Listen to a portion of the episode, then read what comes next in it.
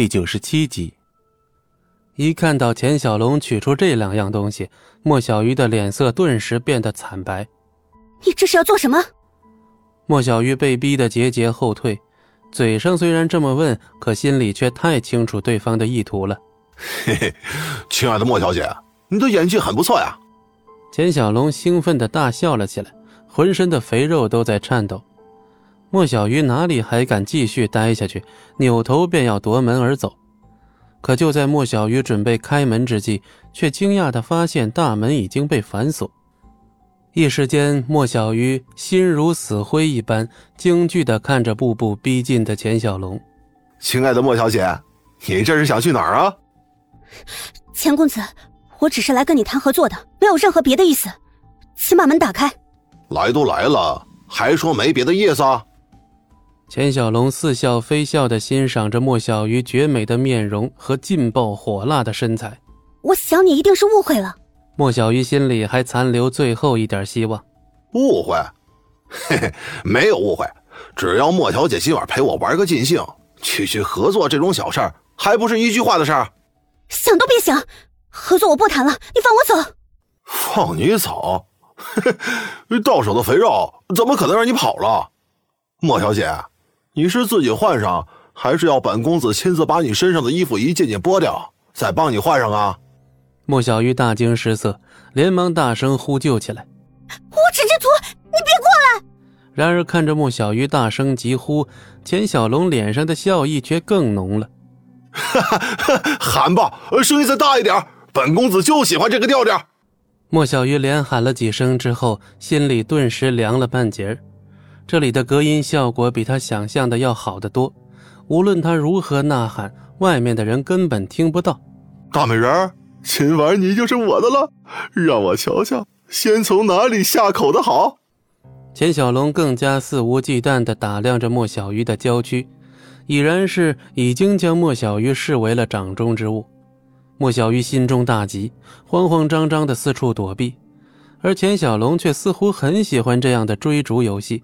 不紧不慢地跟在后头，就像猎人正在戏耍他的猎物。你能跑到哪里去呢？还不如陪本公子好好玩上一玩，还能少得了你的好处。莫小鱼也是面无人色，尽管他拼了命的一边砸东西一边推倒家具，可还是被钱小龙逼到了死角，再无逃生的余地。钱小龙得意的笑了一声，将手中的麻绳打了个活套。随即一抛，不偏不倚的套在了莫小鱼的脖子上。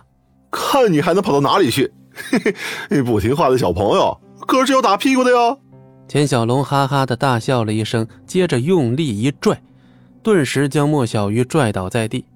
哎，大美人儿，你是要本公子先帮你脱衣服呢，还是先脱裙子？嘿嘿，真想尝尝美人身上的丝袜是何种滋味啊！钱小龙迫不及待地搓起了手掌，莫小鱼心中大感恶心，正要继续挣扎，却不料被麻绳突然一紧，那钱小龙竟然直接把他拖拽了过去。我的美人，沉香一刻值千金，咱们这就开始吧。莫小鱼根本不敢往下想，甚至一度心生咬舌的念头。可就在这时，莫小鱼的眼角突然瞥见地上银光闪闪的参差。钱小龙一把抓住了莫小鱼乌黑的长发，迫使他抬起头来。这小嘴可太诱人了，让本公子好好的品尝一下。